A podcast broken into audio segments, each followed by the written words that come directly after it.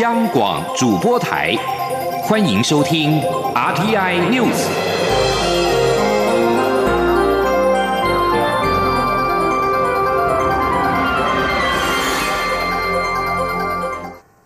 各位好，我是李思利，欢迎收听这一节央广主播台提供给您的 RTI News。财政部去年八月实施境外资金汇回专法，成效良好，实际的汇回资金已经超过新台币两千一百亿元，比原本预期的目标一千三百亿元多出了近八百亿元。行政院长苏贞昌今天在行政院院会表示，资金专法不仅增加国内税收一百七十五亿，并有六百五十亿元从事投资，为台湾经济注入活水。中央银行更预期，到明年八月满两周年时，汇回的金额将会超过四千亿元。因应美洲贸易战，财政部在去年八月施行的境外资金汇回管理运用及课税条例，也就是俗称的境外资金汇回专法，引导台商的资金回国投资，促进产业发展。资金专法明年将届满。财政部今天在行政院呼吁台商利用这剩下一年的时间，把握机会重新布局资金。至于资金专法是否延期，则会视国际情势的变化做必要的调整。记者王维婷的报道。财政部八号在行政院会报告境外资金回台成果。在美中贸易战的国际局势下，财政部二零一九年八月十五号起施行资金专法，引导海外台商将资金汇回台湾投资产业，促进发展。截至九月底为止，存入专户的金额有两千一百五十七亿元，比原先预期超出八百亿元。财政部次长李庆华在行政院会后记者会表示。资金专法将于二零二一年八月十四号到期，呼吁台商把握机会重新布局资金。至于是否会延长资金专法的期限，李庆华表示将视国际情势变化做必要调整。李庆华说。因为毕竟还有一年的时间，我们希望我们的台商能够利用这一年的时间，呃，赶快做组织的调整跟应应。我们还希望能够在明年的呃八月十四号到期之前，我们台上还可以赶快做相关的调整跟呃布局。借期之前要不要再做相关的评估？呃，有没有延期的打算？这我想我们财政部跟经济部还有经管会以及中央银行，我们都会密切的这个关注整个国际形势的变化。然后如果有必要的时候呢，我们会做适时的调整。财政部统计，境外资金汇回以个人案件较多，占了七成。李庆华解释，以往个人资金汇回台湾需要课征百分之二十的税，但资金专法不论海外所得或资金都享有优惠税率，因此提供个人资金汇回的诱因。李庆华表示，个人汇回资金来源以香港最多，占了百分之八十二，研判与香港情势变化有关。其次是新加坡。第三名是美国盈利事业汇回来源以境外被投资事业的 OBU 账户最多，占百分之七十四。其次是新加坡，第三名是英属维京群岛。李庆华表示，法人汇回的来源还包括日本、中国、泰国、缅甸、印尼、荷兰和德国等地。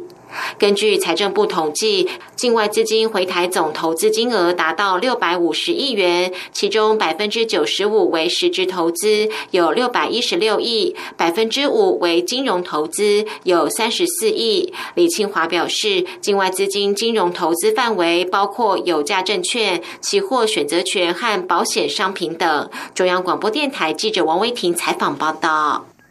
第四届玉山论坛今天登场，蔡英文总统发表录影演说，表示民主制度跟安全不断的遭逢特定势力的军事威胁跟挑衅，面临的挑战前所未见。但是台湾反对任何危及区域安全团结的侵略性行为，任何企图阻挠台湾分享经验跟做出贡献的政治操作，都不符合区域共同利益。因此，台湾期盼跟区域的伙伴合作。一起促进永续发展，并承担责任，共同打造坚韧的未来。另外，针对美国提出亚洲北约以对抗中国威胁的倡议，丹麦前总理以及北大西洋公约组织前秘书长拉斯穆森今天在玉山论坛的场边记者会上表示，亚洲需要一个更多边、更集体的体系来应应安全的挑战。他认为亚洲可以有一个类北约的安排。记者王兆坤的报道。美国官员日前提出亚洲版北约或亚洲北约等构想，甚至希望将美国、澳洲、日本、印度的四方联盟扩大变成四方联盟加强版。丹麦前总理暨北约前秘书长拉斯穆森表示，欧洲地区创立多边体系是为了预防战争，因此亚洲也应有类似的机制。四方联盟可以作为一个起点，让区域内民主国家可进一步合作，以对抗中国的攻击。拉斯穆森说：“I do believe that at a certain stage, also the Americans will realize that they need to formalize and institutionalize this a bit. It may not be like NATO in Europe and North America, but it would be a NATO-like arrangement in Asia. I think this is the long-term perspective.” 但澳洲前总理滕博则有不同看法。他认为亚洲北约不太会成型，因为北约与亚洲北约的背后脉络差异太大。至于四方联盟，滕博认为关注重点可以放在印度，因为印度有着悠久的不结盟传统，这让四方联盟的后续仍有待观察。针对台湾加入四方联盟这类区域安全对话机制的问题，滕博直言。鉴于当前地缘政治复杂状况，他不认为台湾的参与在现阶段会受到欢迎。不过，彭博也点出一个现实：中国持续高涨的威权主义，已让其可施用的手段持续减少。此外，解放军近来动作不断，升高台海紧张情势。拉斯穆森表示，中国若对台湾发动任何形式攻击，都可能引发国际社会，包括美国在内的回应。而他这个说法不是要威胁中国，而是要让中国知道不可任意对台发动攻击。中央广播电台记者王兆坤台北采访报道：台湾原定要参加在中国举办的国际旅游交易会，却被中国强迫更名。交通部观光局不甘矮化，决定不参加。对此，行政院发言人丁仪明今天表示：“国家尊严不能牺牲，行政院支持观光局的决定。”台湾是亚太旅行协会的创办国之一，而且是以亚太旅行协会中华台北分会的身份加入。今年的亚太旅行协会却被中国擅自更名为台湾海峡观光协会，速度协调无法更正，观光局决定退出今年的展览。交通部长林佳龙也强调，中国此举无法抹灭台湾存在的事实，而且只会引起国际更大的反弹。记者王威挺的报道。台湾是亚太旅行协会的创办国之一，且以 PATA 中华台北分会的身份加入。今年 PATA 主办的国际旅游交易会，由中国四川省乐山文化广播电视观光局独家赞助举办。交通部观光局依照往例，以台湾观光局的名称报名参展，却被中国擅自更名为台湾海峡观光协会，数度协调无法更正，观光局决定退出今年的展览。对此，行政院发言人丁仪明八号在行政院会后记者会表示，国家尊严不能牺牲，行政院支持观光局的决定。丁仪明说：“呃，中国利用自己主办国身份做这种打压，我们基于国家尊严不能牺牲哦。那两相权重之下，我们也选择不出席。呃，政院也表达支持。”丁一鸣表示，如果能够参加 PATA 的国际旅游交易会，当然可以增加台湾的能见度，少参加一次就少一次宣传机会。但今年因为疫情的关系，台湾防疫得当，已经在国际上享有很高的知名度，得到非常大的宣传。中央广播电台记者王威婷采访报道。二零二零双十国庆后天就要登场。国庆筹备委员会今天在总统府前广场举行国庆预演，包括国防部三军乐队的操演、宪兵快反连以及警政署空总陆空联合作战的演练，还有防疫英雄车队等，都受到一连串的表演抢先曝光。记者刘品希的报道。国庆大会将于十号登场。国庆筹备委员会八号下午在总统府前广场进行预演。今年国庆主题为“二零二零民主台湾自信前行”，由苗栗陈家班北管八音团开场。每年国庆表演活动的重头戏，国防部三军联合乐仪队接续登场，展现华丽精准的操枪技巧，并快速变换队形，还演奏知名流行歌曲《稻香》与《势在必行》。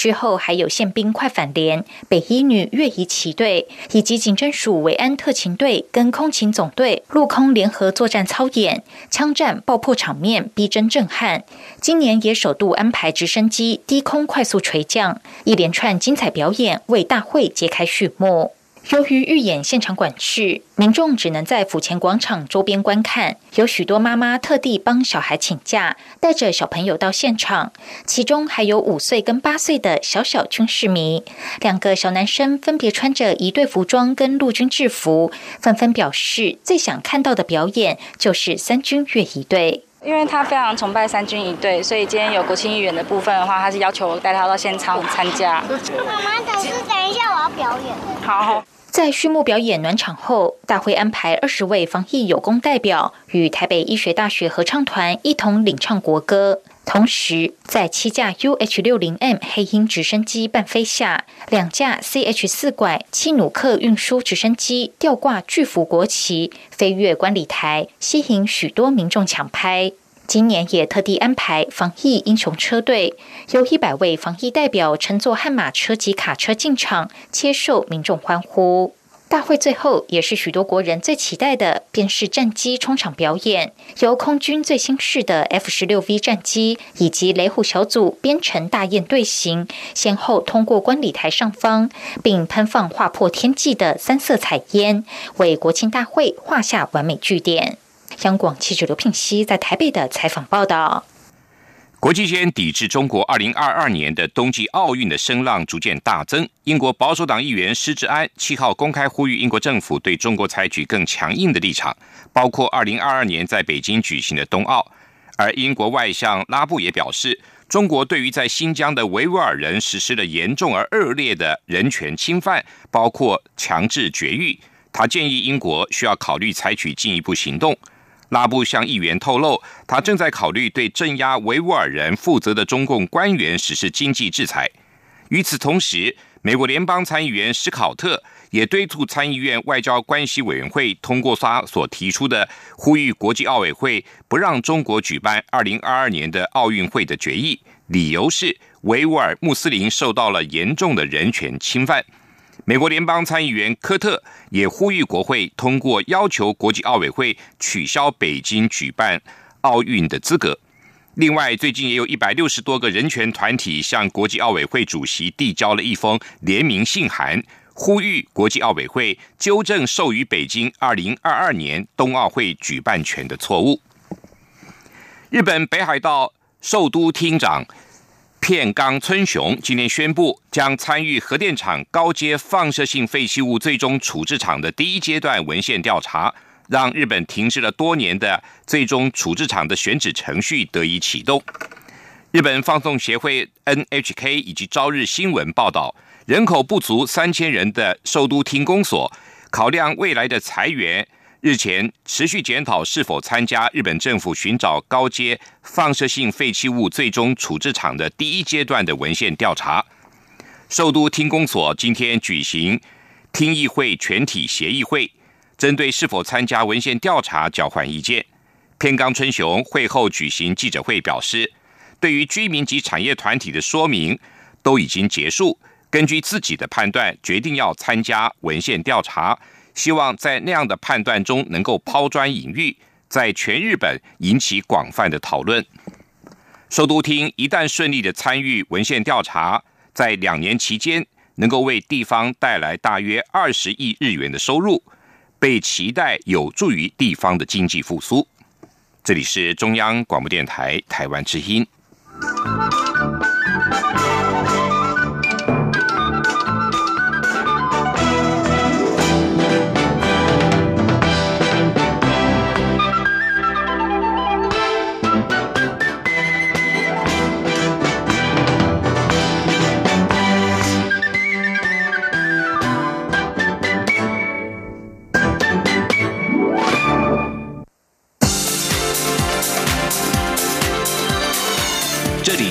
中央广播电台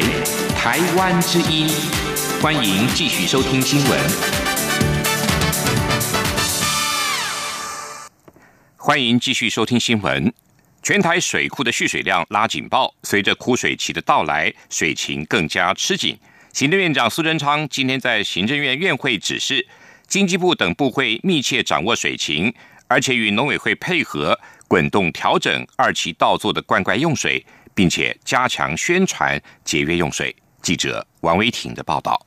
今年到十月都还没有台风侵袭台湾，因为降雨量不足，造成水库蓄水量偏低。桃园到嘉义的水库集水区降雨量更是有记录以来最低。面对旱象，行政院长苏贞昌八号在行政院会要求经济部密切掌握水情，并与相关部会合作审慎因应旱象。经济部与农委会也要滚动调整二期稻作灌溉供水，给农民最大的照顾。行政院发言人丁仪明转述说：“那现阶段对于民生和产业用水还没有直接影响，不过因为枯水期将近哦，各单位应该也是要审慎应对。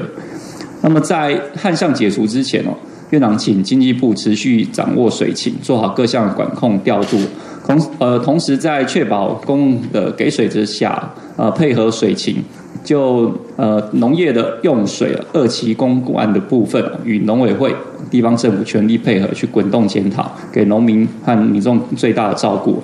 十月十四号起，将针对桃竹苗及台中供水区实施夜间减压供水。苏贞昌也请教育部、科技部、经济部加强节约用水教育宣导，政府各机关、学校也应例行省水，也希望民众配合节水措施。针对台湾整体用水规划，苏奎指出，包含海水淡化、污水再运用等，都应打造长治久安的水环境，才不会临可绝井。苏奎也鼓励水利署长赖建信积极规划用水调度措施。中央广播电台记者王威婷采访报道。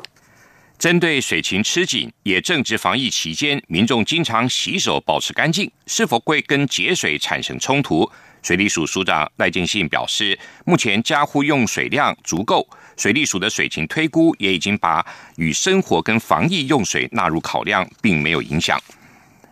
主机总处今天发布九月份的消费者物价指数 CPI 下跌了百分之零点五八，是连续第八个月的负成长，CPI 也呈现连续两季的负成长，主要还是因为油料费跟蔬菜价格下跌的影响。而值得注意的是。蒜头受到进口量大跌的影响，价格飙涨了一倍，创下二十二年来最大涨幅。记者杨文军的报道。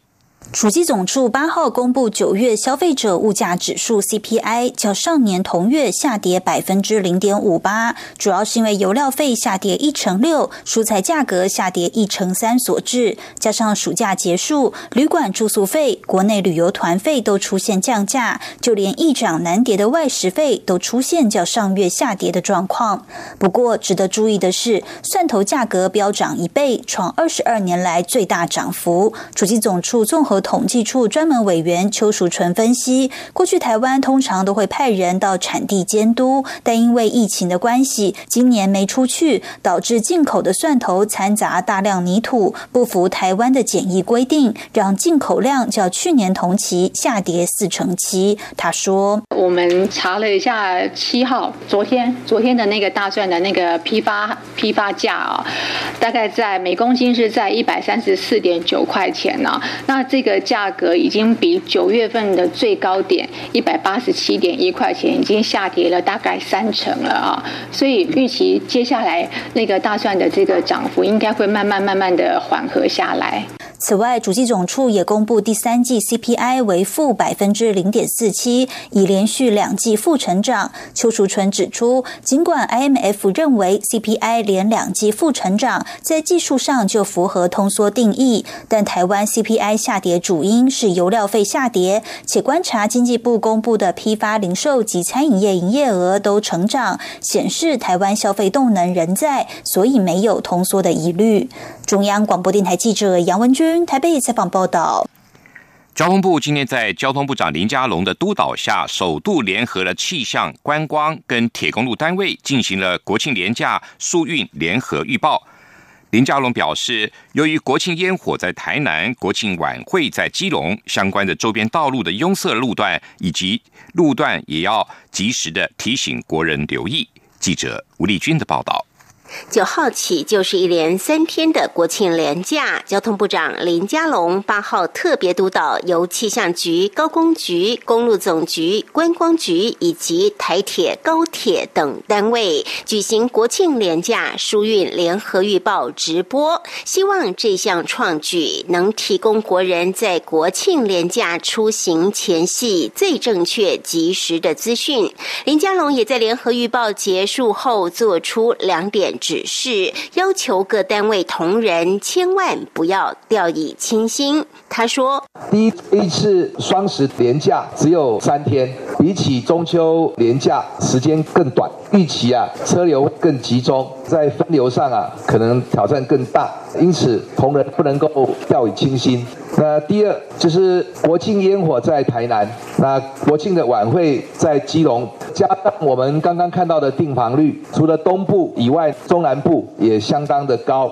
这些周边易涌塞的路段跟时段，要提醒国人特别的留意。林佳龙也恳请用路人事先做好车辆检查，睡饱再上路。同时，透过公路总局的幸福公路 App 及高工局的一九六八 App 或国道路况播报员，每天三次在高速小飞利脸书粉砖上的路况直播，事先掌握疏运措施及路。路况再上路。此外，林佳龙也呼吁民众多多利用公共运输，包括双铁的加开班次以及客运票价优惠，结合在地有缴的租车补助等，既省荷包也缩短行车时间。最后，林佳龙还以今年金曲奖年度专辑得主阿豹说的话：“我们的日常是一些人牺牲了他们的日常来改。”感谢所有牺牲假期与亲友相聚时光、坚守岗位服务民众的同仁及警察，以及所有配合分流、选择不见得对自己最方便的时段上路的用路人。还点播今年金曲奖年度歌曲《Thank You》送给大家。中央广播电台记者吴丽君在台北采访报道。台北市日本工商会今天发表年度白皮书，提出了六大建言，包括希望台湾加入跨太平洋伙伴全面进步协定 （CPTPP） 等。对此，国发会主委龚明鑫会后受访时只强调，总统有重申加入 CPTPP 的决心，各部会会妥善处理，让相关的法规跟国际接轨。记者谢嘉欣的报道。台北市日本工商会今年白皮书再提六大建言，强调要深化台日合作，废除对日本产食品的进口管制措施，还要加速培育新产业，加强既有产业竞争力，挽留优秀人才，排除投资障碍。其中，在台日合作方面，白皮书提到，希望台湾加入跨太平洋伙伴全面进步协定 （CPTPP），并与日本洽签经济伙伴协定 （EPA）、自由贸易协定 （F）。T.A. 为此，台湾需改正不符合国际惯例的管制与法规，加强保护投资。日本工商会也会强烈请求日本政府支持。白皮书也强调，台湾对日本核灾区食品管制持续，不过十一月反核实公投效力将要到期，可重新评估。期待台湾能早日废除管制，并向国内外展现政府以科学根据、冷静且正确判断的能力。接下白皮书的国发会主委龚明鑫表示，这些议题都会拿回去仔细研究。而会后对于媒体追问废止核灾区食品管制一事，龚明鑫则没有正面回应。他说：“总统今天有特别提到嘛，哈，我们还是希望在可以寻求加入 CP 呃 CPTPP 嘛，哦，那呃相关的一些。”怎么样跟国际接轨的一些相关法令？我想各部会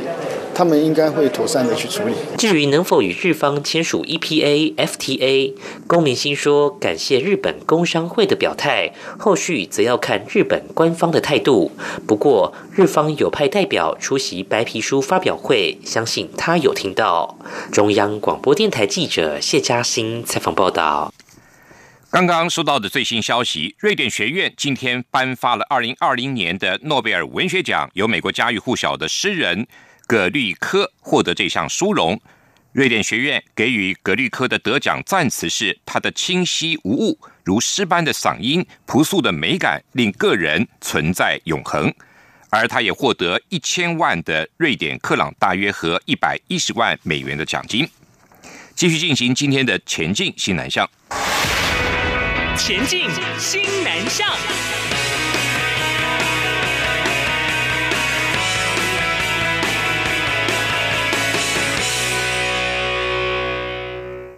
华语文能力测验将于十一月十四号、十五号两天举办今年的最后一场考试。为了让华语学习者对于口语跟写作测验有进一步认识，华测会将在明天举行口写测验说明会。并邀请了越南等国的三名考生分享拿高分的秘诀。记者陈国伟的报道。国家华语测验推动工作委员会将于十一月十四号举办听读测验，十一月十五号办理口语测验和写作测验，即日起到十月二十一号受理报名。华测会执行长陈伯希表示，统计往年华测考生比例，听读测验占了绝大多数，口语和写作测验相对较少。陈伯希说，由于听力和阅读为接收型能力，口语和写作为产出型能力，所以对考生来说，口语测验和写作测验的确。较有挑战性。如果考生想要了解自己在华语的表达能力上面的程度啊，究竟到达什么样的地步啊，是非常鼓励大家。可以来报考我们写作跟口语的测验。华测会特别规划口写测验说明会，详细介绍两项测验的考试方式与题型范例，并邀请目前在电台服务的越南籍考生彭翠英进行写作分享。彭翠英从二零一八年十一月起，陆续通过听读精通级、写作精通级、口语流利级，具有极佳的华语能力。在口语测验部分，则邀请越南籍阮氏春贤及美国籍戴凯如两位。研究生分享学华语的经历以及获得高分的关键。华测会表示，欢迎海内外有意报考华语文能力测验者以及华语相关从业人士加入华测会脸书粉丝团。中央广播电台记者陈国伟台北采访报道。台湾亚洲交流基金会今天跟印度国家海事基金签署了合作备忘录。台亚基金会执行长杨浩表示。这可以视为台印民间社会网络跟智库研究基础的再强化，有助于促进更具包容性的印太区域的发展。台亚基金会指出，双方也针对前述倡议的一些七大支柱跟新南向政策的五大旗舰计划群和相关领域的共同目标与可能对接合作的议程进行讨论。两会对于台印合作对区域共荣跟稳定的正面意义，已经建立了初步共识。而据此推进的备忘录，也将成为台印双方在疫情后时代就迫切需求的议题交换意见、深化合作的制度性基础。以上新闻由李自力编辑播报，谢谢收听。十月十号，中华民国即将庆祝一百零九岁的生日。中央广播电台将在双十国庆这一天，为全球听友转播总统府前国庆大会的实况，尤其是蔡英文总统的国庆演说，并且邀请学者专家现场及时分析总统演说的内涵。十月十号星期六上午九点十分到十一点三十分，央广会同步使用六个中短波频率，央广网站。以及 RTI 中央广播电台脸书粉专同步影音实况转播双十国庆大会。华语广播请使用中波一五五七千赫，短波九七四五千赫、九七七零千赫、一二零二五千赫、一五四六五千赫以及一五五三零千赫收听。影音直播请锁定央广网站。triple w 点 r t i 点 o r g 点 t w 与脸书粉专 r t i 中央广播电台收看。另外，双十国庆当天，欢迎听众朋友们加入微信账号 Good Morning 底线台湾参与节目，就有机会获得精美台湾邮册好礼。十月十号上午九点十分，央广与您一起庆祝中华民国生日，看见台湾。